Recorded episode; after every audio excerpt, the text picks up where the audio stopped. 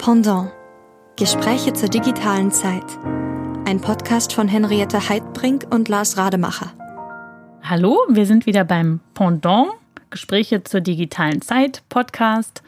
Und wir begrüßen heute Magdalena Rogel und mein Kollege Lars Rademacher wird kurz ein paar Worte zu ihrer Person sagen. Ja, wir begrüßen Magdalena Rogel. Sie ist seit etwas mehr als fünf Jahren Head of Digital Channels bei Microsoft Deutschland und in dieser Funktion auch Managing Editor des Corporate Communications Teams. Sie arbeitet auch als Speakerin und Moderatorin, engagiert sich stark für Diversity und war zuvor Managerin Online and Social Media Communications bei der Tomorrow Focus AG sowie lange Community Managerin. Und Magdalena ist für uns der ideale Gast, denn kaum jemand hat so viel Podcast-Erfahrung wie sie. Deshalb steigen wir jetzt auch gleich ein und Henriette, du hast Aufschlag. genau, also vielleicht ähm, einfach mal so rückblickend. Wir, wir laden uns ja immer Gäste ein und dann haben wir meistens einen Text als Basis, also irgendwie ein Buch oder irgendein, was hatten wir schon, Lars, einen ähm, Blogbeitrag und dieses Mal haben wir uns überlegt, warum müssen das mal Texte sein, sondern wir haben ja gedacht, wir gucken oder wir, wir können auch äh, mit Audio Produkten sozusagen arbeiten. Und ich habe mhm. wirklich ganz viele Podcasts jetzt mit dir gehört in den letzten Tagen. Das tut mir leid. Nein, es war super schön.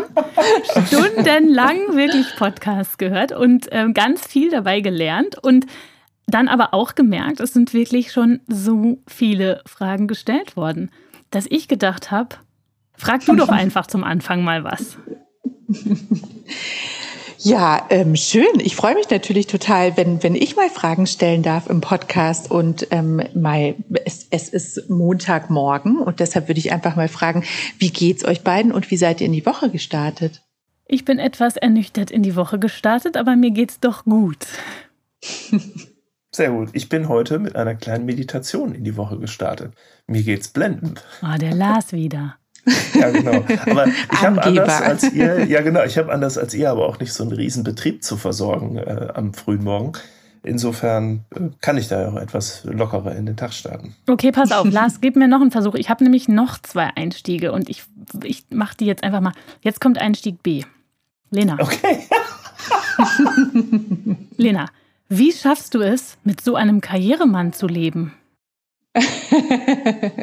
ja, wunderbare Frage. Auf die habe ich viele Jahre gewartet. Das hatte ich gehofft. ja, ähm, ich weiß natürlich, worauf du ansprich, anspielst, weil das ist natürlich normalerweise die Frage, die ich äh, leider viel zu oft gestellt bekomme.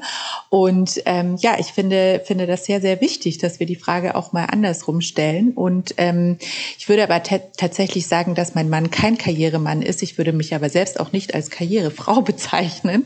Ähm, wir lieben beide das, was wir tun, auf unterschiedliche Art und Weise. Und ähm, Gott sei Dank schaffen wir das ganz gut, auch mit allem Drum und Dran noch zu vereinbaren.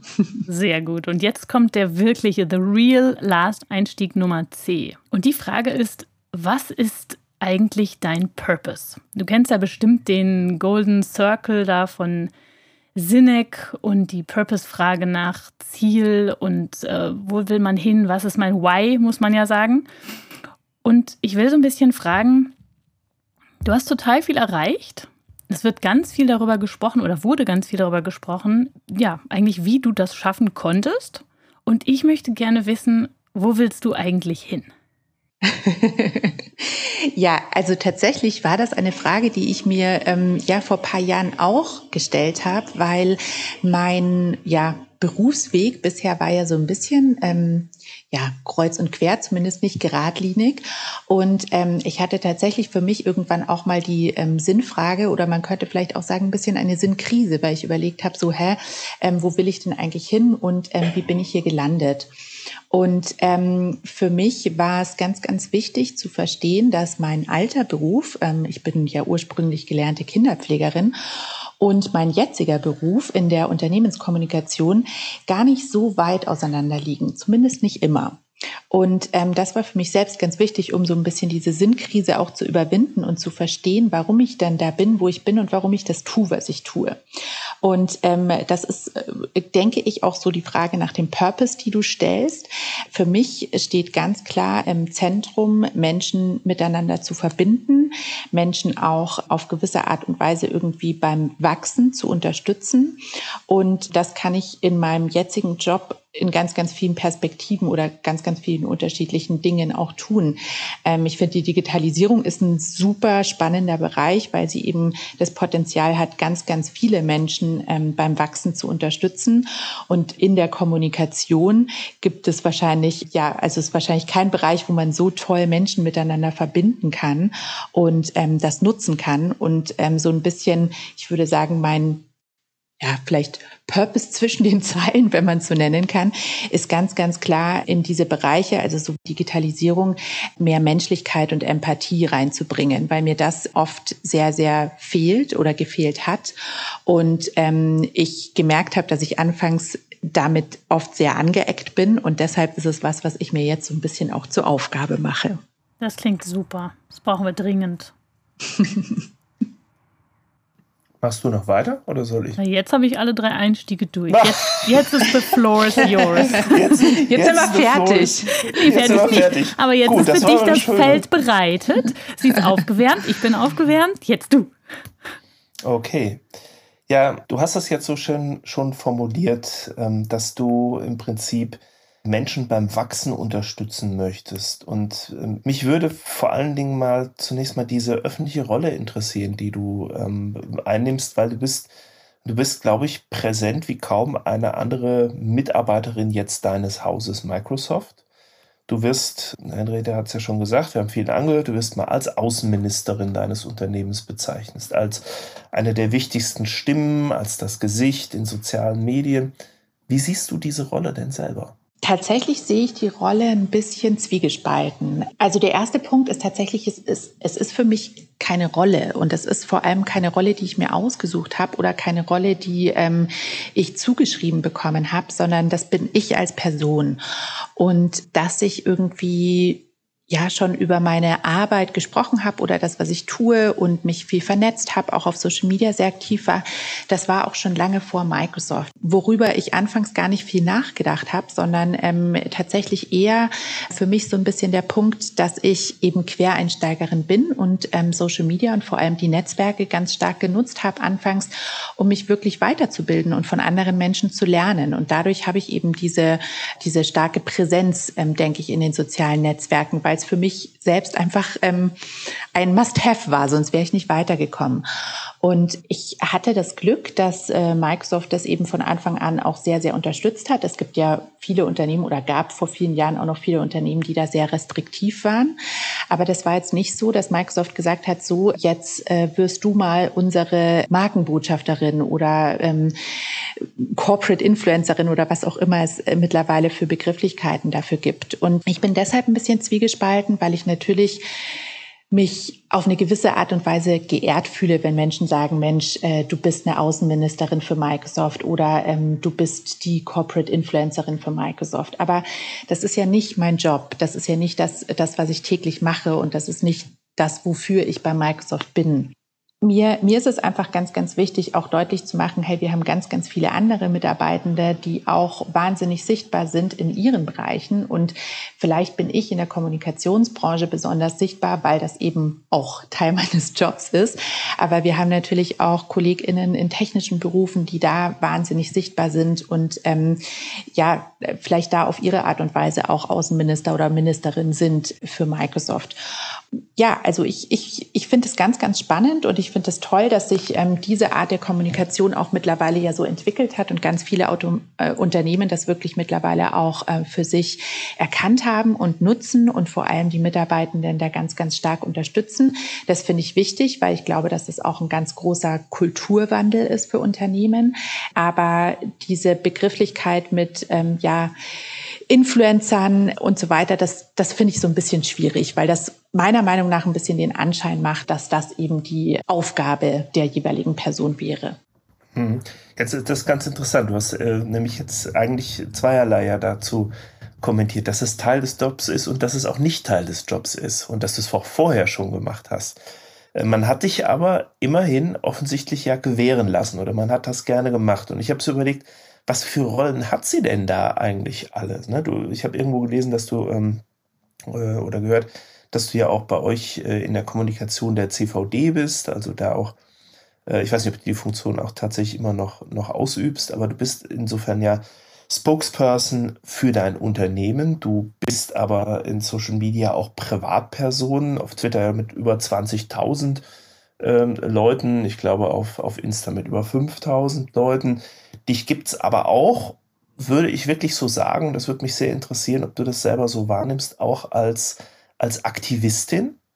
Ähm, dann promotest du aber auch irgendeine Aktion deines äh, Arbeitgebers, rufst zu irgendwelchen Workshops und Initiativen auf. Das ist ja sehr reichhaltig. Musst du dann für dich quasi unterscheiden, wer da spricht? Du sagst, da, hast ja den Begriff Rolle eben schon zurückgewiesen. Also ist das bei dir eigentlich egal? Äh, oder ist es für deinen Arbeitgeber egal, in, in, in welcher Funktion oder Rolle du da sprichst? Oder musst du das irgendwie für dich situativ unterscheiden? Also ich finde das ganz, ganz wichtig, dass man sich da ganz gut reflektiert und auch darüber Gedanken macht. Aber gleichzeitig, dass es trotzdem auch natürlich bleibt und dass man jetzt nicht irgendwie anfängt für sich selbst, ähm, ja, weiß ich nicht, einen, einen Social-Media-Plan zu schreiben, wann passiert was oder so. Das, das wird bei mir nie so sein. Und für mich ist einfach immer das Wichtige, es, es muss zu meiner Persönlichkeit passen. Und ähm, dann sind wir natürlich schnell beim Buzzword Authentizität, das, das ja gerade in der Kommunikationsbranche ähm, ja rauf und runter geht. Aber mir geht's wirklich ähm, um, um Persönlichkeit. Und ich habe Social Media immer schon, äh, würde ich sagen, sehr authentisch genutzt, nämlich so wie ich bin. Und wie du sagst, da findet man ganz unterschiedliche Themen. Da findet man zwischendurch vielleicht, was ich für ähm, ja, Dinge mache. Du hast es genannt, Aktivistin, also wo, wo ich mich eben engagiere ähm, im, im Ehrenamt oder vielleicht für, für Initiativen.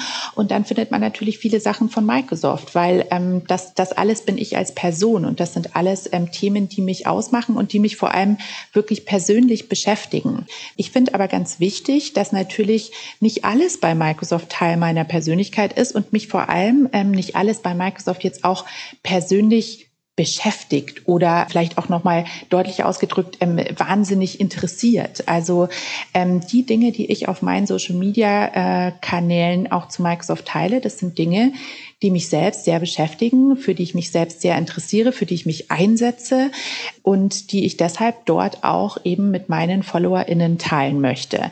Aber ähm, mir ist es auch ganz, ganz wichtig, eben keine Litfaßsäule, kein, kein Werbeplakat ähm, für das Unternehmen zu sein, weil ich das auch unfair den FollowerInnen gegenüber fände, weil ähm, die, die mir natürlich nicht deshalb folgen, ähm, sondern weil sie sich einfach für mich als Person und für meine Themen interessieren. Aber deshalb darf da natürlich auch sehr, sehr gerne das dabei sein, was mich auch bei den Digitalthemen interessiert und beschäftigt.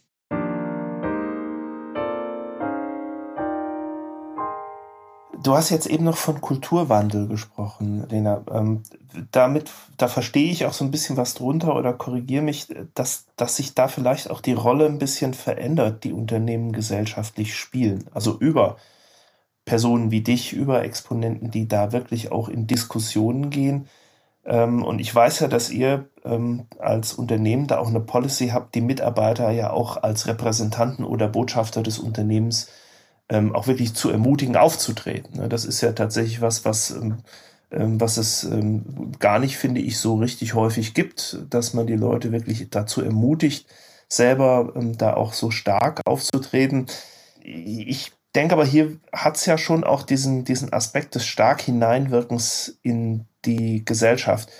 Würdest du das denn insgesamt als eine Art von Zeitenwende betrachten, dass Unternehmensvertreter wie du sich so stark zu gesellschaftlich relevanten Diskursen äußern und diese ja auch regelrecht mitgestalten, wie du das tust? Also verändert sich da gerade was? Verändert sich das generell oder ist das was, wo du sagst, das ist eher, bin eher ich und das ist vielleicht auch eher die Twitter-Blase, die, die, diese, die diese Art von Diskussion führt und äh, im Außen ist es vielleicht dann doch nur ein kleiner Baustein? Mhm. Ähm Spannende Frage. Ich glaube tatsächlich, es, es sind bisschen alle Punkte, die du jetzt angesprochen hast, so, so eine Mischung davon wahrscheinlich. Also tatsächlich finde ich, sieht man das sehr, sehr positiv, dass in den letzten Jahren das Thema gesellschaftliche Verantwortung wirklich für Unternehmen einen, einen sehr viel höheren Stellenwert bekommen hat oder wie, wie man so schön neudeutsch sagt, ähm, Corporate Social Responsibility. Und das ist natürlich auch so ein bisschen durch ähm, den Zeitgeist getrieben. Ähm, ich glaube, Social Media spielt eine sehr, sehr große Rolle, dass ähm, Unternehmen einfach ähm, sehr schnell auch, ja, vielleicht eine ungewünschte Sichtbarkeit bekommen, wenn, wenn eben das, ähm, die gesellschaftliche Verantwortung fehlt oder wenn sie Dinge tun, die vielleicht von bestimmten Gruppen irgendwie als negativ angesehen werden. Und ähm, umgekehrt aber eben natürlich auch der, der sehr, sehr positive Punkt. Und ähm, ich denke, dass viele Unternehmen auch das wirklich für sich ganz deutlich und ähm, ich finde auch glaubhaft wahrgenommen haben, dass sie eine gesellschaftliche Verantwortung haben und ähm, dadurch, dass sie eben ja eine, eine große Sichtbarkeit haben, ähm, oft natürlich auch eine extrem große Reichweite und ähm, im positiven Sinne auch eine große Macht, dass das auch eine, eine Verantwortung ist, eben genau das alles auch zu nutzen, um unsere Gesellschaft im Positiven auch mitzugestalten. Und ich glaube, das, das ist ein ganz großer Punkt, ähm, der natürlich auch dafür sorgt, dass auch Mitarbeitende ähm, sich dann vielleicht auch ähm, ja bestärkter fühlen, sich zu engagieren. Bei uns wird beispielsweise auch Ehrenamt sehr sehr stark ähm, wirklich gefördert und und ganz klar unterstützt, also auch einfach äh, mit Urlaubstagen und solchen Dingen. Ähm, und ich denke, dass das sind alles Punkte, die eben die Mitarbeitenden dazu bringen. Ähm, ja, das auch deutlicher zu machen. Aber den Kulturwandel, den ich vorher angesprochen hatte, meinte ich tatsächlich ähm, eher noch so ein bisschen unternehmensintern und vor allem auch kommunikativ, ähm, weil das natürlich eine sehr, ein sehr großes Vertrauen erfordert von beiden Seiten, also sowohl vom Unternehmen als auch von den Mitarbeitenden, zu sagen, okay, ähm, wir äh, ja, nutzen Social Media auch für die Kommunikation und ähm, wir unterstützen auch unseren Mitarbeitenden auf Social Media zu kommunizieren. Das braucht viel Vertrauen, ähm, nochmal ganz klar auf beiden Seiten.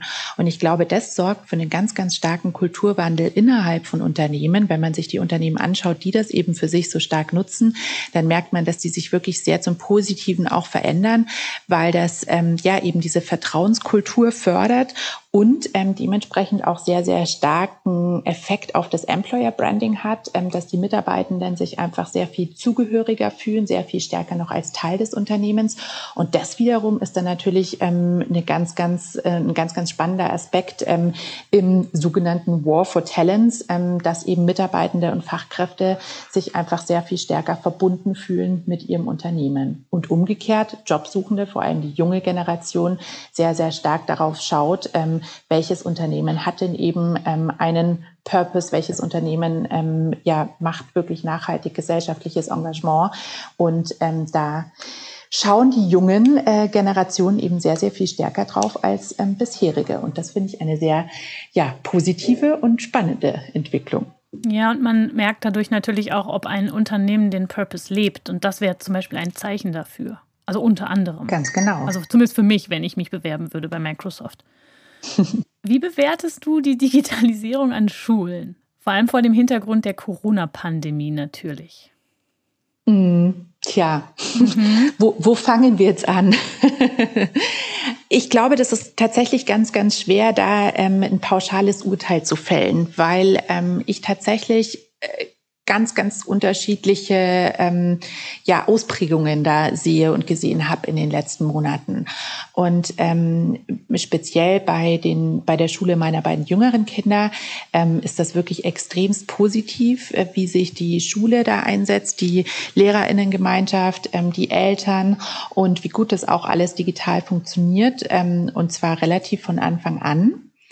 Aber das, das ist eben sehr, sehr unterschiedlich. Und ähm, das ist nicht nur von Schule zu Schule sehr unterschiedlich, sondern auch von Familie zu Familie, weil, ähm, das muss man auch ganz deutlich sagen, wir sind eine, ähm, würde ich behaupten, überprivilegierte Familie. Ähm, wir haben Platz zu Hause. Jedes Kind hat ein eigenes Kinderzimmer. Ähm, wir haben digitale Geräte, die hatten wir tatsächlich nicht von Anfang an der Corona-Krise. Wir mussten da was neu anschaffen auch, weil nicht jedes Kind bisher einen eigenen Laptop hatte. Und ähm, aber auch das ist natürlich ein riesiges Privileg, dass man sagen kann, okay, wir kaufen jetzt einen zusätzlichen Laptop. Ähm, wir haben sowohl mein Mann als auch ich äh, von Anfang an die Möglichkeit gehabt, äh, voll von zu Hause zu arbeiten. Ähm, und ähm, wir ja, haben zumindest als Muttersprache Deutsch. Ähm, das heißt, wir konnten auch äh, viele Anweisungen von den Lehrenden irgendwie zumindest unterstützend ähm, ja auch, auch so ein bisschen beraten. Und ähm, das sind alles unglaubliche Privilegien. Und ähm, das haben einfach ganz, ganz viele Familien nicht. Das ist nicht der Standard, das ist nicht der Alltag in Deutschland. Und ähm, ich glaube, das dürfen wir einfach in der Diskussion nicht vergessen. Es geht nicht nur darum, wie der Stand der Digitalisierung in Schulen ist, sondern es geht auch darum, ähm, wie die Gesellschaft aussieht. Und ähm, es gibt einfach Eltern nicht zu Hause sind und die Kinder alleine sind. Es, die, die Kinder haben teilweise einfach keine eigenen Geräte, ähm, manchmal nur ein Smartphone, manchmal aber auch gar nichts. Ähm, äh, es gibt einfach ganz, ganz viele Familien, wo die äh, Familiensprache ähm, eine andere ist als Deutsch, eine zusätzliche, was ja eigentlich ganz wichtig und toll ist, Mehrsprachigkeit, aber in dem Fall vielleicht auch eine große Herausforderung. Und ähm, dann geht's weiter in Richtung Internetanschluss. Auch das hat nicht jeder Haushalt ähm, in, in, in dem Volumen, was, es, was man bräuchte. Ähm, ihr merkt, ich könnte, ich könnte da stundenlang drüber reden, weil das wirklich ein Thema ist, was mich sehr beschäftigt.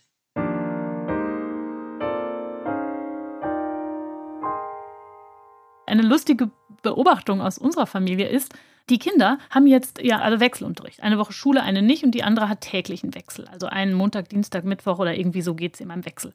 Und die finden das gut. Die sagen, das ist viel besser als die ganze Zeit Schule.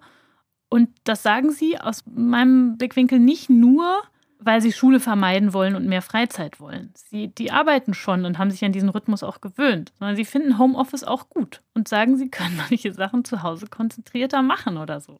Ja, also ich, ich glaube, das ist ganz, ganz wichtig, dass wir jetzt nicht nur über die Phase ähm, der Pandemie sprechen, ähm, wenn wir über Digitalisierung an Schulen sprechen, sondern dass wir auch ähm, über das äh, davor und danach sprechen, vor allem darüber.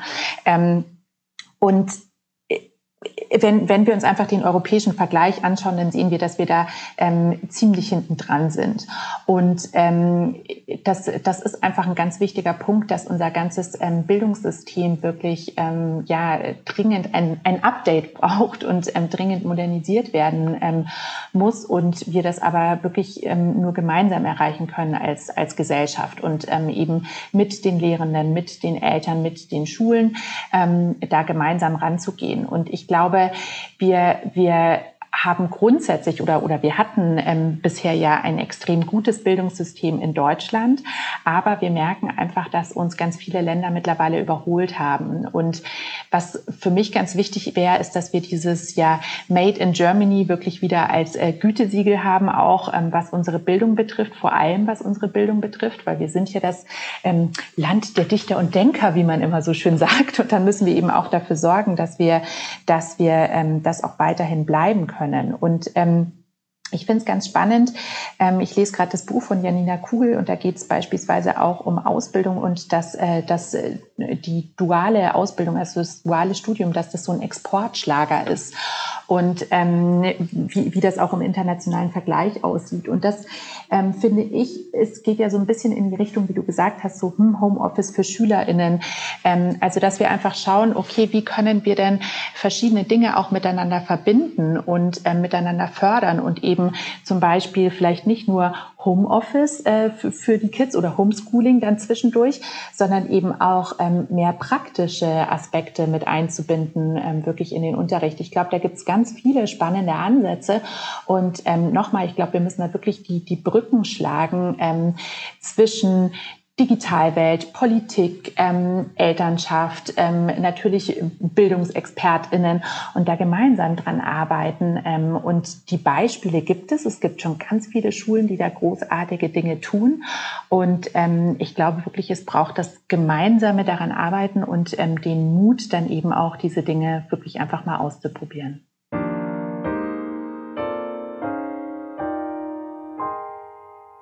Wir sind ja ähm, letzten Endes beide damit gesegnet, dass wir an Hochschulen arbeiten, wo man eben auch schon so praktisch ähm, lehren darf, wie das eben hier ähm, eben schon, schon zum Thema geworden ist, aber wo man, würde ich sagen, heute auch ein Stück weit so lehren muss, weil wenn man noch so lehren wollte, wie man uns das an der Uni beigebracht hat früher, dann wäre man hier aber mit einem Publikum konfrontiert, dass das nicht nur geschmacklich nicht mehr wollen würde, sondern dass das vielfach auch nicht aushalten würde. Und da würde ich schon sagen, das ist schon auch ein Effekt der Digitalisierung. Ich kann den gar nicht so richtig bewerten, aber ähm, ich denke schon, dass das ein Effekt ist. So, Lena, jetzt kommst du. Ja, also ich, ich tue mir da tatsächlich ein bisschen schwer. Ähm, ich, also ich, ich selbst bin ja wirklich kein Digital Native, ähm, was, was man sonst bei meiner Generation ja immer ähm, gerne vermutet. Also ich habe selbst, bis ich ähm, so Anfang 20 war, hatte ich mit digital überhaupt nichts am Hut. Ich war Kinderpflegerin und ähm, ja, das, das war irgendwie überhaupt nicht meins. Und ähm, ich, ich finde es persönlich aber einfach ganz, ganz schwierig, wirklich diese Trennung zu machen zwischen analog und digital. Und ähm, auch, auch in dieser Trennung zu leben und auch diese Wertung zu machen. Das eine ist besser als das andere. Ich glaube, ähm, das, das hat nichts mit analog und digital zu tun. Also ähm, schlechte Menschen gibt es immer. Ähm, Menschen, die vielleicht ähm, keine Werte haben oder falsche Werte haben, gibt es immer, wird es leider auch immer geben.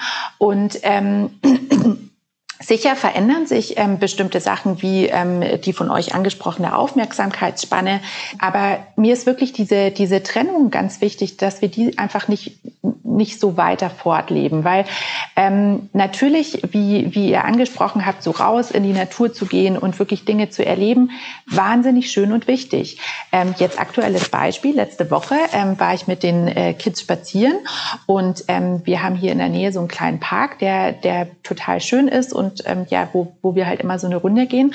Und ähm, da war ganz oft so eine Pflanze, die ich super schön fand und die mir so aufgefallen ist, weil die gerade so geblüht hat und es war so, ja, war einfach total schön.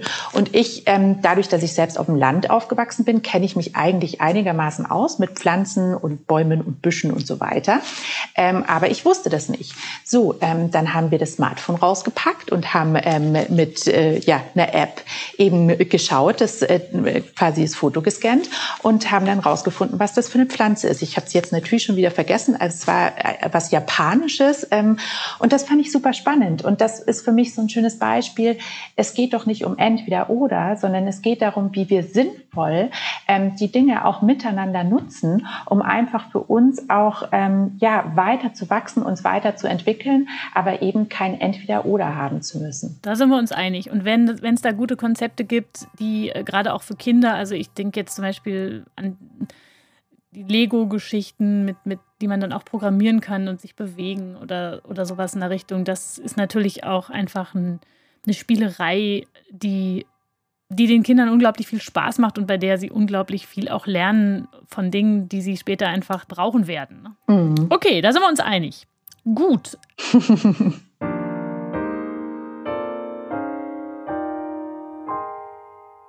Ja, ich würde gerne noch mal an eine Geschichte gleich äh, anknüpfen, die du eben gesagt hast. Du hast mal einleitend gesagt, vielleicht kann man unsere Diskussion mit der Bildung oder so ne, da auch fast ein Stückchen weiterführen. Ähm, denn du hast ja gesagt, dass du, dass du in die Digitalbranche und auch in, in, in, die, in Social Media reingegangen bist und hast das auch als einen Lernraum für dich ja begriffen. Du hast ja so eine ähm, doch sehr, sehr ähm, bunte Biografie und bist dann ja als Seiteneinsteigerin da rein. Ähm, deswegen würde mich mal interessieren, ist denn Social Media in dem Sinne, ist das heute ein, ein also ist das nach wie vor ein Lernraum für dich? Äh, und ich apostrophiere das jetzt mal gleich mit dem, mit dem, mit dem, mit dem Gegensatz trotz allem. Weil wir ja da nun eine Menge andere Dinge antreffen. Ne? Ich würde jetzt nur, nur schon mal ähm, die äh, diese Aktion alles dicht machen, äh, mal als ein Beispiel nehmen und vielleicht gar nicht nur die Aktion alles dicht machen separat, sondern die Art und Weise, wie in Social Media, wo man ja wirklich ringen könnte, ja um das beste Argument, die Leute echt ähm, zunehmend, das wird ja auch vielfach kritisiert, doch sehr, sehr stark übereinander herfallen und sehr, sehr stark auch in Lager sich einteilen. Also was mir häufig verloren geht, ist, dass es da Differenziertes an Argumenten gibt. Jetzt könnte man sagen, 240 Zeichen ist zu wenig, um zu differenzieren, aber man kann ja auch in Threads oder sowas, wenn man sich mal Gedanken gemacht hat, differenzieren. Also ist das immer noch ein Lernraum, der ähm, funktioniert? Ähm, oder haben wir heute ja doch, doch sehr viel sich überlagernde Stimmen da drin, die eben eigentlich immer zu so einer Art, mir kommt das vor wie so eine Art Bekenntnisbewegung. Man stellt sich auf die eine oder man stellt sich auf die andere Seite. Und das wird irgendwie auch so gefordert und erwartet. Ja, ähm, also erstmal, um, um deine Frage konkret zu beantworten, ja, es ist für mich immer noch ein ganz, ganz großer Lernraum. Und ähm, diese Entwicklung, die du beschreibst, ähm, ist aus meiner Sicht tatsächlich auch eine gesellschaftliche Entwicklung. Und ähm, auch hier würde ich nicht sagen, ähm, ist es äh, ja in der digitalen Welt so und in der analogen ist es ganz anders, sondern ich finde, das sieht man ähm, wirklich äh, gesamtgesellschaftlich, diese Entwicklung. Aber ähm, auch hier ist ja wieder der Punkt, Social Media ist, ist ein Tool oder ist eine Technologie, kann man sagen. Und ähm, das ist ja erstmal neutral und es liegt eben an uns, wie wir das nutzen. Und ähm, es liegt an uns eben dafür so, zu sorgen, dass wenn eben Algorithmen nicht mehr neutral sind, ähm, dass wir das dann auch ähm, ja eben äh, verändern, dass wir das wahrnehmen, ähm, dass wir ein Teil davon sind. Und ich finde diese, diese Diskussionen auf Social Media unglaublich ähm, spannend und, und bereichernd und ähm, wahnsinnig interessant. Und auch die Möglichkeit, die Social Media bietet, sich wirklich mit ganz, ganz vielen unterschiedlichen Menschen auch zu vernetzen und im Übrigen auch aus der eigenen Filterbubble, in der man sich ja vor allem in der analogen Welt bewegt, weil wir tun immer so, als wären Filterbubble ein digitales Phänomen. Das sind sie nicht, weil Filterbubble, es geht ja darum, ähm, wie wir aufwachsen, in, in welchem Teil der Gesellschaft wir aufwachsen, was wir für eine Familiensituation haben, ähm, wie ja vielleicht auch die finanzielle Situation, die Bildungssituation aussieht, ähm, Freundinnen und Freunde. das ist ja unsere Filterbubble, die wir sowieso haben und die wir immer haben werden. Und ähm, ich finde, Social Media gibt eben die Chance, tatsächlich auch aus diesen Filterbubbeln auszubrechen und auch Perspektiven ähm, ja, wahrzunehmen, ähm, die man sonst vielleicht nicht ähm, hätte oder nicht, nicht ähm, hören würde. Aber das ist natürlich unsere Verantwortung, das auch wirklich so zu nutzen und uns nicht ähm, eben nur mit Gleichgesinnten zu umgeben und ähm, auch, wie du angesprochen hast, so eine Diskussionskultur auch mitzugestalten und mit zu fördern und ähm, da auch ähm, ja wirklich im positiven Sinne zu sehen, wie können wir wie können wir in den Diskurs gehen, ohne uns ähm, gegenseitig anzufeinden, ohne uns zu beleidigen, ähm, sondern wirklich ähm, um, um miteinander zu lernen. Und ich, ich finde das ganz, ganz spannend. Aber wie gesagt, nochmal, das, das ist eine Verantwortung. Und wenn wir da jetzt zurück auf die Kinder gehen, wird ja auch beispielsweise oft gesagt, meine Güte und Instagram und Schönheitsideale und so weiter.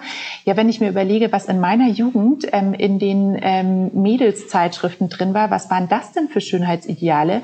Und heutzutage habe ich auf ähm, Instagram die Möglichkeit, eben auch ganz, ganz viele andere ähm, Körperideale zu sehen, Plus-Size ähm, zu sehen, ähm, wirklich eine Body Positivity Bewegung, was es ähm, früher zu meinen Zeiten irgendwie in der Bravo oder in der Girl oder so ganz sicher nicht gab.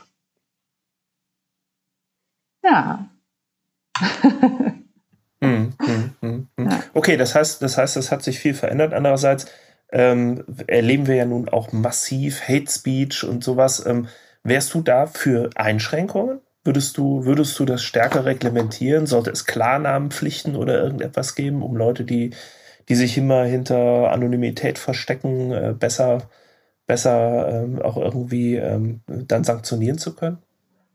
Ja, definitiv. Also ähm, Hate Speech ist ein ganz, ganz großes Thema und ähm, das, der, der Punkt ist ja eigentlich, dass es ja, dass es eigentlich ähm, reguliert ist oder, oder dass es eigentlich ähm, eben auch Strafen darauf gibt, aber dass einfach viel zu wenig gemeldet wird und ähm, ja, dass das auch immer noch viel zu ähm, aufwendig ist und ähm, ganz, ganz viele Betroffene dann halt denken, pff, ja, damit gehe ich jetzt nicht zur Polizei, ähm, und melde das. Und es gibt ja aber wirklich auch ähm, ganz viele Organisationen, die das mittlerweile auch wirklich ähm, sehr stark fördern.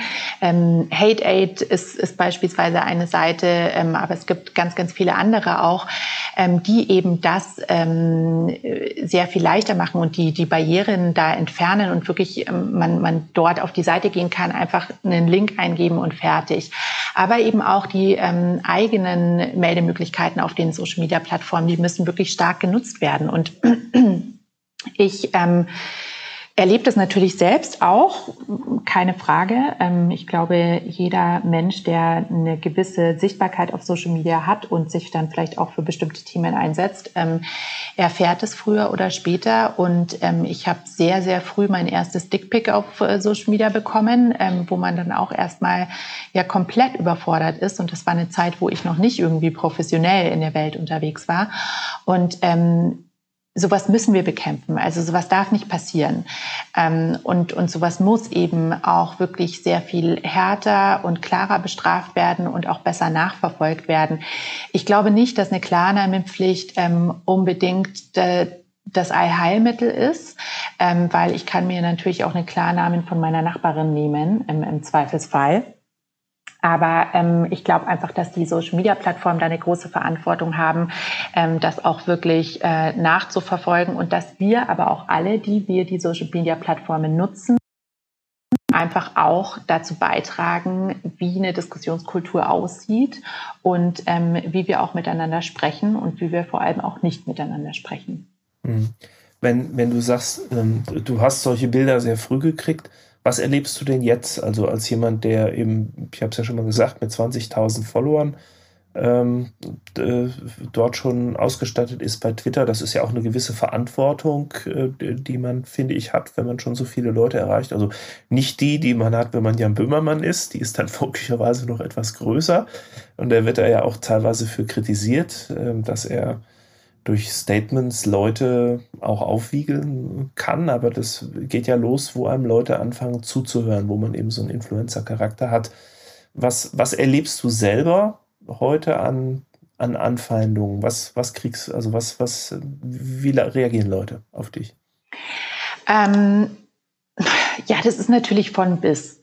Also es, es gibt Leute, die wirklich ähm, extrem beleidigend sind ähm, und, und es gibt einfach Leute, die hart in die Diskussion gehen. Und ähm, gegen, gegen harte Diskussion habe ich überhaupt nichts. Im Gegenteil. Wollte ich sagen, ähm, dagegen ist ja nichts einzuwenden. Ne? Ja. Nee, um bei, bei dem Beispiel zu bleiben, Dickpick kommt bestimmt einmal die Woche. Ähm, wirklich harte Beleidigung ähm, kommt mehrmals in der Woche. Ähm, Sexualisierte Beleidigungen kommen mehrmals in der Woche, ähm, Bedrohungen kommen mehrmals in der Woche. Ähm, das, das ist alles Alltag. Und ähm, ich, ich glaube, da müssen wir wirklich ganz, ganz stark darauf schauen. Ich bin da mittlerweile sehr klar, ähm, wirklich, dass ich alle Sachen ähm, melde, dass ich auch bei anderen Dingen melde, wenn ich das sehe. Ähm, und vor allem, ähm, dass ich die Leute ganz klar anspreche. Und ähm, natürlich mittlerweile bin ich einigermaßen versiert ja auch ähm, und äh, finde dann auch meistens sehr schnell ähm, ein paar Fakten über diese Leute raus und dann einfach mal ganz klar zu sagen, so was, ähm, ähm, wie wäre es, wenn ich jetzt diesen Screenshot deiner Mutter weiterleite oder deiner Schwester oder deinem Arbeitgeber, wie auch immer. Das kann man natürlich von meiner Seite auch als eine Art Drohung nennen. Ich finde es aber einfach wichtig, den Leuten wirklich ganz deutlich zu machen, hey, ähm, du sprichst hier nicht mit einer anonymen Person. Und was ich tatsächlich erlebe, ist, dass fast immer, wenn ich die Leute darauf anspreche, ist so, ach, äh, oh, oh, das war ein Versehen und oh, das habe ich natürlich gar nicht so gemeint, weil den Menschen nicht bewusst ist, dass ich ein Mensch bin und dass ich das lese und dass ich das sehe. Und ähm, das ist wirklich eben ein ganz, ganz großes Thema, dass wir wieder diese Menschlichkeit ähm, zurückbringen im Umgang miteinander. Meinst du wirklich, die merken nicht, dass du das Gegenüber ein Mensch ist? Also das finde ich ja erstaunlich, äh, dass du die Erfahrung machst. Naja, ich, Also natürlich, wenn man Sie fragen würde, würden Sie wahrscheinlich schon sagen, ja klar, das, das ist ein Mensch. Aber ich glaube, die, die Wahrnehmung ist in dem Fall nicht da, weil man eben denkt, so Mensch, das ist jetzt äh, quasi irgendwie eine Aktivistin oder ähm, die hat ja da, wie du sagst, ihre 20.000 FollowerInnen und die liest es ja sowieso nicht und da kann ich jetzt schön mal meinen mein Hass gegen das Thema rauslassen ähm, oder wie auch immer. Und ähm, das, das merke ich schon ganz, ganz oft, dass, dass die Leute einfach nicht darüber nachdenken und ähm, ihnen, ihnen das in dem Moment zumindest das Bewusstsein dafür fehlt. Na, ich glaube auch, ähm, Lars, es ist ja eine komplett andere Situation. Also wenn ich hier vor meinem Rechner sitze, ähm, sage ich mal, können die Pferde, sage ich mal, auf eine ganz andere Art und Weise mit mir durchgehen als in einer realen so sozialen Situation. Abgesehen davon, dass keine Ahnung, äh, wenn ich jetzt Magdalena beleidige, sie aufstehen könnte und, und mich vertrimmen könnte, also jetzt, ne, oder, oder vielleicht noch andere Leute im Raum sind, die mich dann sozial sanktionieren oder ich weiß nicht, was alles passieren kann, wenn man ähm, in einer realen Situation ist. Oder ich könnte vielleicht auch Mitleid empfinden, bevor ich äh, zuschlage, verbal, sage ich mal. Aber ich glaube schon, dass äh, dieses technische Setting zum Teil es begünstigt, dass man da in einem ganz anderen Film sozusagen fährt und gar nicht den Menschen sieht oder, im, oder vor sich hat. Ja, also dass, dass, das, dass das so eine Enthemmung äh, mit sich führt, genau. das wissen wir ja. Das, also die Anonymität. Auch, dass, das, dass Anonymität ja. äh, genau dazu führt. Ne? Das ist ja vielfach auch wissenschaftlich untersucht und belegt, aber ähm, dass, dass sozusagen die Akteure das ausblenden können, dass die anderen auch Menschen sind. Ähm, äh, das will mir irgendwie noch nicht so in, in, in den Kopf, weil ich ja doch eigentlich genügend Sozialerfahrung habe. Also außer ich bin wirklich krank und habe die nicht. Ne? Dann, klar, dann, dann, dann ist das so. Ähm, aber ich bin über vieles wirklich sehr, sehr erstaunt, was ich lese, wo ich denke, das kann eigentlich unter zivilisierten Menschen so gar nicht vorkommen. Aber wie oft es vorkommt, wie oft es hunderttausendfach vorkommt, jeden Tag, ja also was, was ja sehr viel Hass auslöst, um dabei gleich mal zu bleiben, ähm, ist ja etwas, was sich, wie ich finde, jetzt über die letzten Jahre verändert und aufgebaut hat, nämlich dass wir versuchen, äh, Regeln, die es ja eigentlich zum Teil auch schon lange gibt und wo ich jetzt für, für Henriette und mich, die wir ja an äh, staatlichen Hochschulen lehren, die ja eigentlich schon Meister in diesem Fach sein sollten oder zum Teil auch sind, ist nämlich ähm, da, wo man ähm, irgendwie gendergerecht und genderneutral sich bewegen soll. Und Unternehmen haben das lange nicht so gemacht. Jetzt ähm, hat sich das wirklich sehr, sehr verbreitert und ist auch äh, gesellschaftlich ja sehr breit geworden. Und ich versuche selber auch immer ähm, jetzt äh, sowas wie Nutzerinnen oder sowas zu sagen oder so Pausen zu machen. Ich vergesse es aber auch oft genug. Und äh, merke, dass, das, dass ich da jetzt aber nichts dagegen hätte. Andere haben da aber riesige Probleme mit, ähm, jetzt sozusagen alles zu gendern. Äh, hast du damit, äh, hast du da irgendwie, kannst du das irgendwie verstehen, dass da Leute mit Probleme haben ähm, und, und ähm, ja, sich vielleicht auch von dieser Entwicklung überrannt fühlen, Lena? Ähm, ja, also ich, ich kann das verstehen, ähm, weil das ja ganz klassisch äh, bei jeder Veränderung so ist, dass ähm, es einfach Menschen gibt, die erstmal ja, sich so ein bisschen vielleicht sträuben und, und auch vielleicht so ein bisschen ähm, davor zurückschrecken. Und grundsätzlich sind wir Menschen ja nicht dafür gebaut, ähm, Veränderungen gut zu finden, sondern eben eher ähm, dafür gebaut, ähm, das, was wir kennen, gut zu finden und dabei zu bleiben. Das, äh, das, das ist so das, das ist der sichere Rahmen. Und ähm, deshalb macht ja Veränderung immer Angst. Und das ist ganz egal, über was wir sprechen, ob wir jetzt über digitale Transformation im Großen sprechen oder persönliche Veränderung oder eben in dem Fall eine sprachliche Veränderung. Das sind Sachen, ähm, vor denen wir immer erstmal so ein bisschen zurückschrecken, weil ähm, das eben anders ist als das, was wir bisher gemacht haben. Und das, was wir bisher gemacht haben, da fühlen wir uns sicher, das kennen wir. Ähm, und das Neue, das ist eben was, wo wir uns erstmal unsicher fühlen, weil wir es noch nicht kennen. Und ähm, deshalb kann ich absolut verstehen, dass Menschen ähm, ja vielleicht da erstmal eine Ablehnung gegenüber haben oder erstmal sagen so, oh nee, das ist doch total affig und äh, um Gottes Willen. Ähm, ich finde es aber wirklich wichtig, sich ähm, damit einfach auch auseinanderzusetzen und ähm, darauf zu gucken, warum soll sich denn Sprache verändern und was ist der Grund dafür? Weil es geht ja nicht darum, dass irgendjemand sagt, so Mensch, das finde ich jetzt, klingt toll, da habe ich jetzt Lust drauf. Ähm, auch für mich war das eine große Umstellung, das ähm, Gender-Sternchen mitzusprechen, ähm, eben auch darauf zu achten. Und das ist natürlich nichts, was, was mir auch immer gelingt, weil ich ja auch mit einer anderen Art zu sprechen aufgewachsen bin. Aber für mich war eben ganz klar der Punkt, ähm, es geht hier in erster Linie um eine Empathie. Es geht in erster Linie darum zu verstehen, warum Sprache für manche Menschen diskriminierend ist, warum Sprache ähm, manche Menschen ausschließt und was, was passiert mit diesen Menschen und eben auch, was passiert mit uns als Gesellschaft. Und ähm, da geht es natürlich nicht nur um ähm, eine Gender-Kommunikation oder eine gendersensitive Kommunikation, ähm, sondern da geht es um ganz viele unterschiedliche Aspekte. Und für mich ist wirklich dieser Empathie-Aspekt der, der wichtigste. Und dann denke ich mir, selbst wenn sich das für mich vielleicht komisch anfühlt und wenn es für mich eine Überwindung ist, das zu tun, wenn ich dafür sorgen kann, dass sich jemand anders verstandener fühlt, dann ist es meine Aufgabe, das zu tun. Da sind wir ganz nah am Thema Diversity, zu dem wir noch kommen wollten. Find, findest du nicht? Also ich finde schon. Ich sehe da ganz klar äh, die Verbindung, weil wir, ne, was ist Diversity? Eigentlich so eine Art von Repräsentativität. Ne? Wir möchten, dass in, in, in Gruppen, in Arbeitszusammenhängen, in Kooperationen ähm, möglichst alle Anteile unserer Gesellschaft vorkommen oder zumindest vorkommen können. Also Frauen und Männer, unterschiedliche kulturelle Hintergründe, Menschen unterschiedlichen Alters, Menschen vom Sta äh, aus der Stadt, Menschen vom Land, Menschen mit Familie, Menschen ohne, unterschiedliche religiöse Hintergründe, veganer Fleischesser und so weiter und so fort. Jetzt wissen wir aber auch, dass es total schwierig ist, diesen Menschen dann allen gerecht zu werden, vor allem wenn es darum geht, dass bestimmte, das ist ja meistens der Fall, Sachthemen im Vordergrund stehen und man irgendwas auf die Beine stellen soll.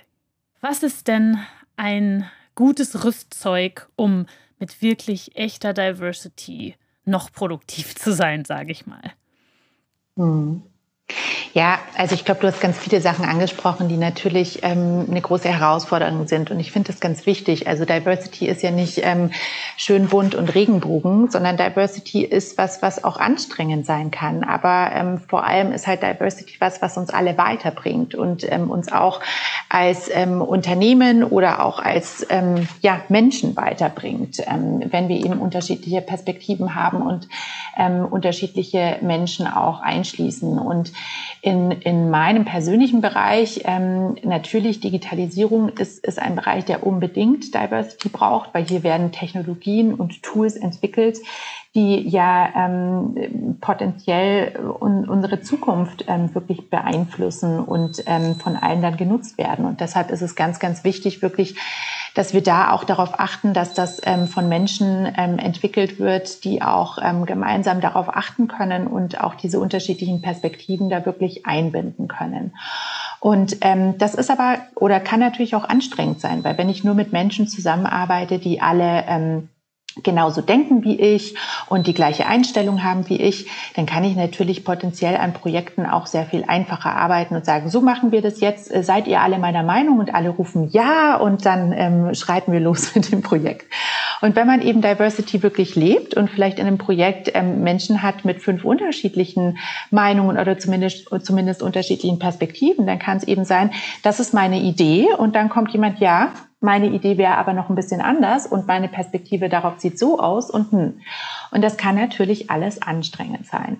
Und deshalb ist es wirklich ganz, ganz wichtig, ähm, aus, aus meiner Sicht, dass wir, dass wir diese Empathie ähm, haben und dass wir ganz, ganz stark ähm, wirklich auch lernen, ähm, empathisch mit unterschiedlichen Meinungen umzugehen, darauf einzugehen, ähm, aber eben auch empathisch dann vielleicht auch ähm, trotzdem eine Entscheidung zu treffen, weil das, das ist ja das Wichtige. Wir können ja nicht sagen, so, jetzt haben wir alle eine unterschiedliche Meinung, ist doch schön, sondern irgendwo muss es ja dann trotzdem weitergehen.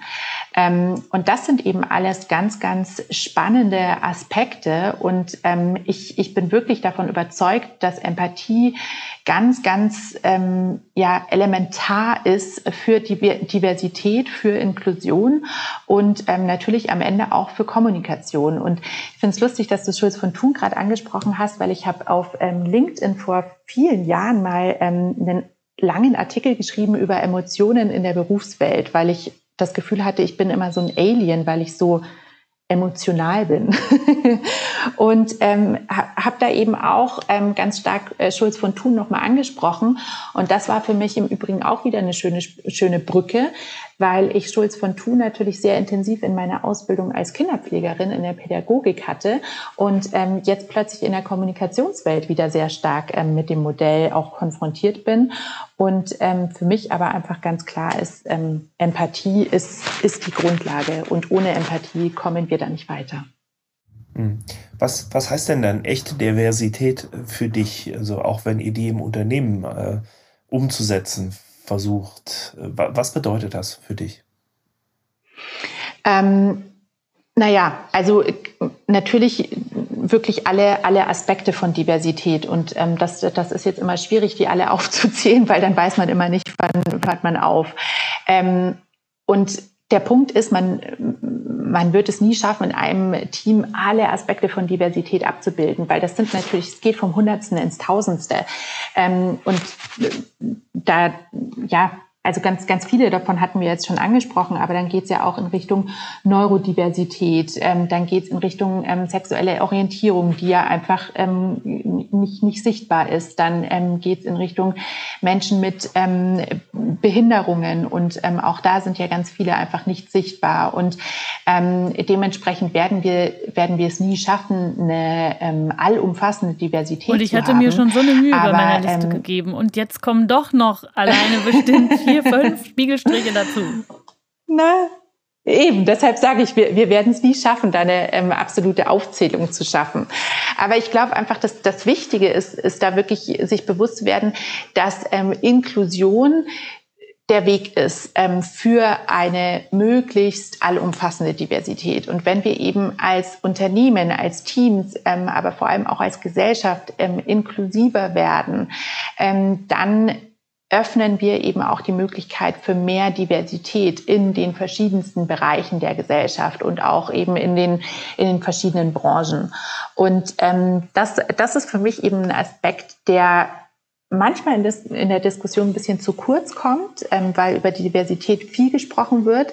Ähm, aber Diversität funktioniert eben nicht ohne Inklusion. Und Inklusion hat auch wieder ganz viele unterschiedliche Aspekte. Aber um jetzt da wieder vielleicht zurückzukommen, ähm, Sprache ist ein ganz, ganz wichtiger Aspekt von Inklusion. Also wie spreche ich ähm, über Menschen? Wie spreche ich Menschen an?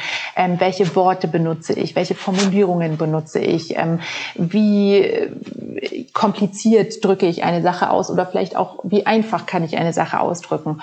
Und ähm, da, da glaube ich, haben wir ganz, ganz viel zu tun, vor allem auch in der Kommunikationswelt, ähm, eine inklusivere Sprache zu nutzen, die eben mehr Menschen oder so viele Menschen wie möglich einschließt. Wie machst du das denn mit der Empathie? Übst du das mit deinem Team oder den Menschen, die du führst, begleitest, mit denen du gemeinsam arbeitest? Also die du zum Wachsen bringst. Oder beim Wachsen begleitest. Müssen wir Empathie üben, vor allem wenn alles digitaler wird?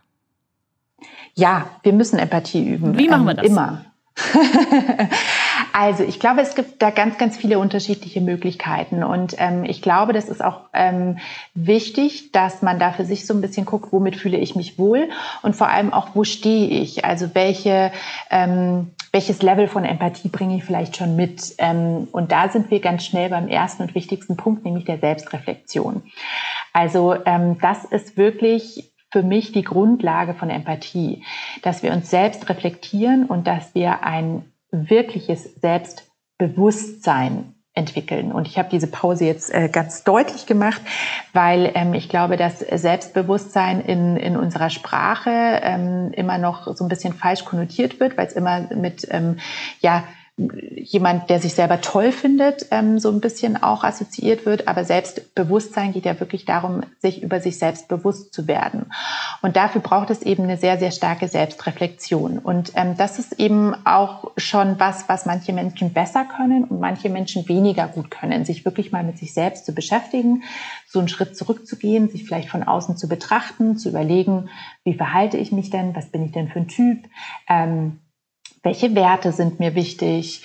Ähm, und da gibt es so viele unterschiedliche Tools und, und Dinge, die ich jetzt sicher gar nicht alle aufzählen kann. Aber für eine Selbstreflexion beispielsweise finde ich ähm, den Wertefinder oder Wertekompass, da gibt es unterschiedlichste Tools online, ähm, ganz, ganz wichtig, sich wirklich mal selbst bewusst zu werden, welche Werte sind mir denn besonders wichtig, für welche Werte stehe ich und dann auch zu hinterfragen, warum? Warum ist mir das so wichtig? Woher kommt das? Wo, wo resultiert es? Sich selbst zu hinterfragen, wie verhalte ich mich in manchen Situationen und warum. Ähm, auch äh, immer wieder mal vielleicht nach einem Meeting oder einfach auch nach einer Arbeitswoche zu überlegen, was ist diese Woche jetzt besonders gut gelaufen und warum und was ist hier vielleicht auch nicht gut gelungen und warum. Ähm, all das sind ganz einfache und, und wirklich alltägliche Tools zur Selbstreflexion, wo wir jetzt gar nicht viel dafür brauchen, sondern die wir in unseren Alltag einfach einbinden können. Ich persönlich nehme mir morgens dafür Zeit, dass ich wirklich so ein bisschen aufschreibe, ähm, ja, wofür bin ich denn dankbar? Was sind Dinge, auf die ich mich fokussieren möchte? Was möchte ich heute besser machen als gestern? Ähm, das ist was, was mir hilft. Aber das muss einfach ganz stark wirklich zu, zu Persönlichkeit passen. Und das waren jetzt alle Sachen, die, wo wir uns so ein bisschen um uns selbst drehen. Und das finde ich ganz wichtig, wirklich zum Start. Und dann ist natürlich ganz wichtig, ähm, weil nur, nur dann funktioniert Empathie, dass wir uns auch mit den Menschen um uns herum beschäftigen und ähm, eben auch uns gegenseitig reflektieren. Ähm, ja, ehrliche Gespräche miteinander führen, dass wir in Feedback-Gesprächen ähm, auch überlegen, wie kann ich das formulieren, wie kann ich ein Feedback formulieren. Dann sind wir ganz schnell wieder bei den ähm, Ich-Botschaften, ähm, wie man eben Dinge ausdrückt und ähm, eben auch, wie man konstruktives Feedback geben kann, wie man aber auch ähm, nach konstruktivem Feedback fragen kann. Dass man am Ende eines einer Präsentation nicht fragt, ähm, wer hat Fragen, sondern dass man fragt, welche Fragen habt ihr? Wir. Ähm, ich glaube, das sind so, so viele Kleinigkeiten wirklich im Alltag und ihr merkt, ich kann mich da sehr in Rage reden mhm. oder in Begeisterung reden, mhm. ähm, weil ich glaube, dass, dass wir da wirklich so viel ähm, im Alltag einbinden können, ohne dass wir jetzt irgendwie ein Empathietraining machen müssten, sondern ähm, dass uns wirklich unser, unser Lebensalltag und unsere ähm, Mitmenschen und unser Arbeitsalltag ähm, dabei helfen können, bewusster und somit dann auch empathischer zu werden. Naja, ich glaube schon, dass es die Empathie vermutlich, ähm, sage ich mal, trainiert, wenn man die Möglichkeit hat, in, in, in irgendwie Umgebungen zu lernen, in denen auf solche Dinge Wert gelegt wird und in denen solche Dinge auch gezeigt werden. Man kann das ja zeigen an manchen Sprechakten oder an manchen Sätzen oder an Aussagen, die jemand gesagt hat, was sie sozusagen auslösen oder man kann auch Selbstreflexion anleiten. Also das ist ja das, was du ein Stück weit, glaube ich, auch beschreibst. Mhm. Und ähm, alleine so ein Umfeld zu haben, ist natürlich extrem hilfreich. Also, und da, da, das schließt sich dann auch wieder an. Ich meine, ich weiß nicht ganz genau, was sich für Inhalte in einer Kinderpflegeausbildung befinden, aber wir haben beispielsweise eine, einen Kindergarten gegründet und uns da auch viel mit diesen ganzen Themen mit beschäftigt. Da gibt es ja schon viel in der psychologischen und auch in der therapeutischen Ausbildung, auch in der pädagogischen Ausbildung. Naja, was jetzt nicht unbedingt so in anderen Studiengängen oder Ausbildungen oder so an erster Stelle steht oder überhaupt integriert ist und was sich vielleicht tatsächlich lohnen würde zu integrieren. Also es wird ja manchmal dann durch Studium mhm. Generale oder so Sachen gemacht, aber es wird nicht unbedingt vertieft oder auch gelebt, was dann auch häufig an der mangelnden Diversity in, in ähm, bestimmten Studien, Berufszusammenhängen, Branchenzusammenhängen oder so liegt, ne? Ganz, ganz bestimmt. Und ähm, da, da können wir auch wieder den schönen Bogen schlagen zur Bildung und, und zu unserem Bildungssystem, mhm. ähm, wo eben solche Dinge ähm, tatsächlich einfach auch äh, aus meiner Sicht ein bisschen fehlen. Also wenn man schaut, was es, was es da für Ideen gibt, ähm, eben wirklich so eine ähm, Selbstreflexion schon in, in Unterricht mit einzubinden auf eine ganz, ganz konstruktive und positive Art und Weise, eben auch Empathie, eben dieses angesprochene sich gegenseitig Feedback ähm, geben. Da gibt's ja auch ähm, ganz ganz spannende Modelle. Ähm, dann gibt's ähm, das, das Unterrichtsfach ähm, Glück ähm, ja auch in, in einigen Ländern. Und ähm, das, das finde ich ganz spannend. Eben, es gibt, gibt Schulen, die meditieren mit ihren Kids. Ähm, und ja, ich, ich denke, da gibt es ganz, ganz viele unterschiedliche Möglichkeiten. Und wie du ganz richtig gesagt hast, das hat auch sehr viel damit zu tun, in welchem Umfeld ich mich bewege.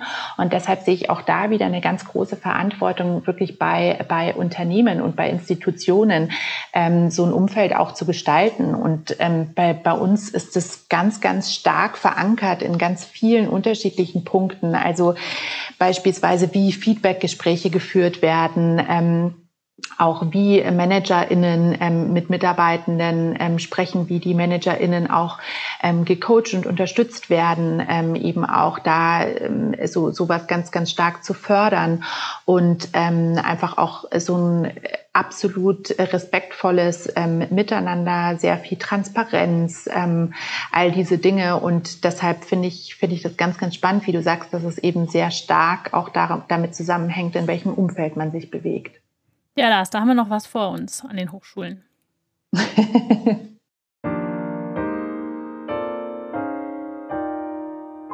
Ich stelle vielleicht noch eine Abschlussfrage, weil sie sozusagen den Kreis schließt wieder an den Anfang und zurückkommt zur öffentlichen Figur Lena Rogel.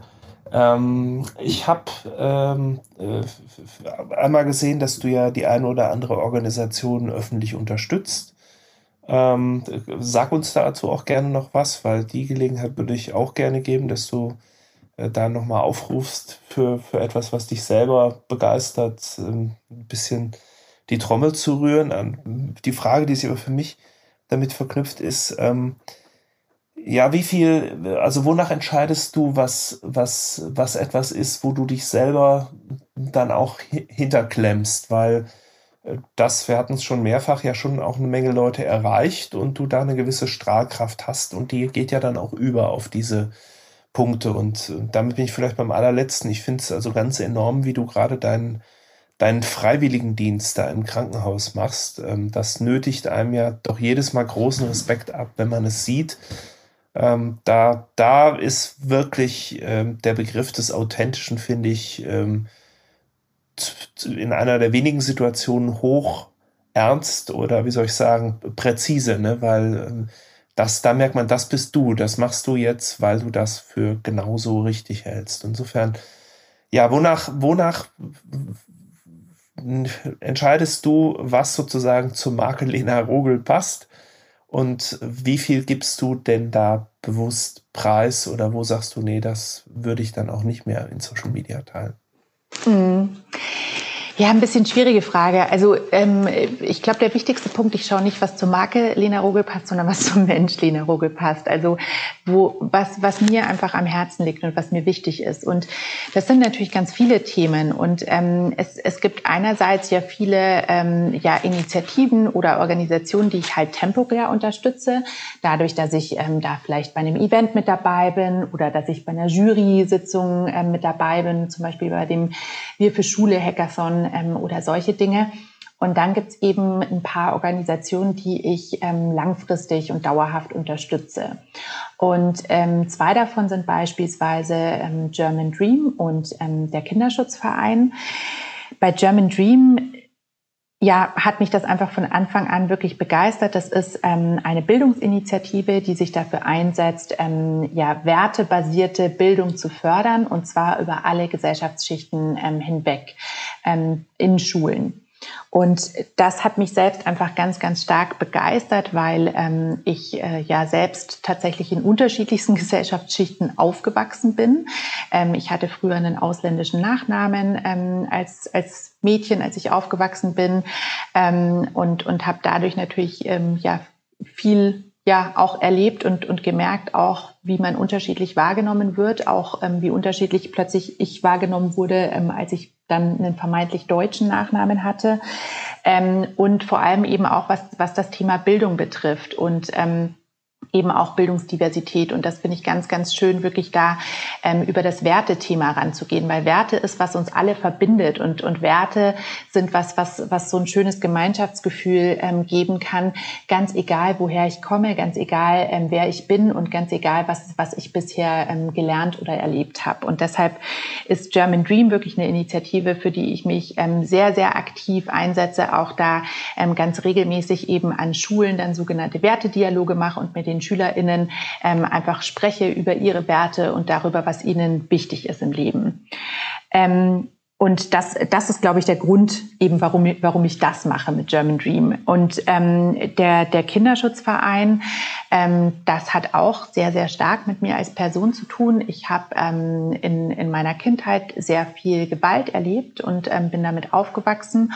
Und ähm, deshalb ist es natürlich ein Thema, was, was mich ähm, ja immer sehr stark beschäftigt und ähm, vor allem jetzt auch nochmal ganz, ganz stark ähm, auch durch die Pandemie einfach ähm, ja, mich, mir nochmal tatsächlich auch viel Sorge bereitet hat und Angst, ähm, weil dafür, dass wir so ein hochentwickeltes Land sind in Deutschland, ähm, ist es wirklich erschreckend, wie viel ähm, Gewalt es hier immer noch gibt an Kindern.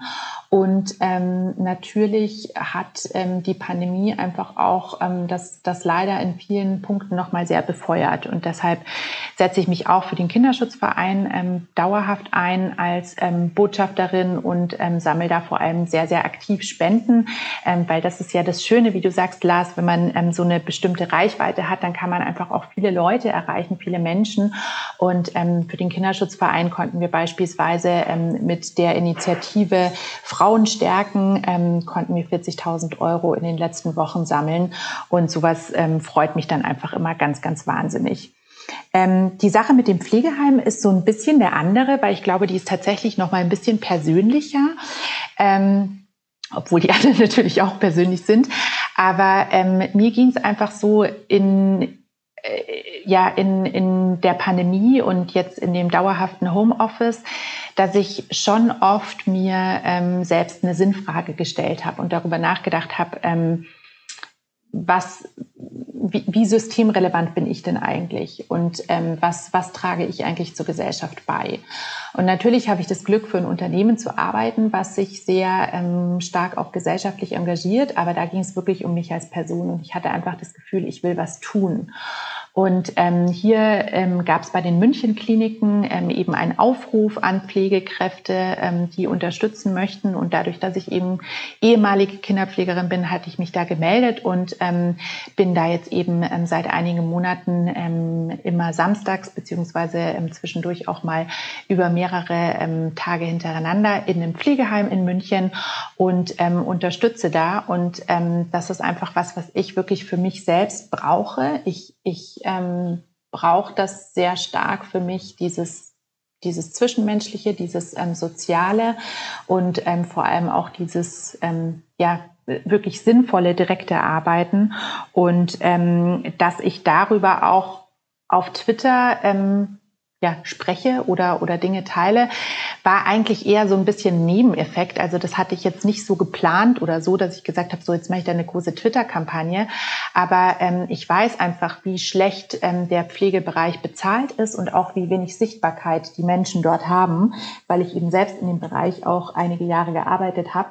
Und deshalb dachte ich, hey, wenn ich jetzt dort schon vor Ort bin, ähm, dann kann ich doch die Einblicke, die ich dort vor Ort ähm, habe, einfach auch teilen und meine Reichweite, die ich ähm, eben in dem Fall auf Twitter habe, auch dafür nutzen, um ähm, einfach diese Dinge auch ein bisschen sichtbarer zu machen. Das ist doch mal eine ausführliche Antwort, die du da bekommen hast, Lars. Absolut, absolut, absolut. ich würde denken, äh, da belassen wir es dann auch und ja, bedanken uns für deine Zeit, für dieses ganz fantastische Gespräch. Vielen Dank. Ja, vielen, vielen Dank. Ich hoffe, wir haben noch ein paar ja, Fragen in dem Gespräch für, für gefunden, die, äh, äh, die dir nicht ständig gestellt worden sind. äh, und ja, vielen Dank für diese vielen inspirierenden, interessanten Antworten. Und wir wünschen Lars dieses Mal Eine, eine digitale Zeit? Nein, eine empathische Zeit wünschen wir dieses eine Mal. Eine empathisch-digitale Zeit. Ah. Auf jeden Fall. Genau, eine, eine digitale Zeit, in der Empathie eine wichtige Rolle spielt. Okay, ja, eine empath-digitalische Zeit. Alles klar, dann sage ich vielen Dank, einen sehr, sehr schönen Tag noch. Tschüss. Ja, euch auch. Ciao.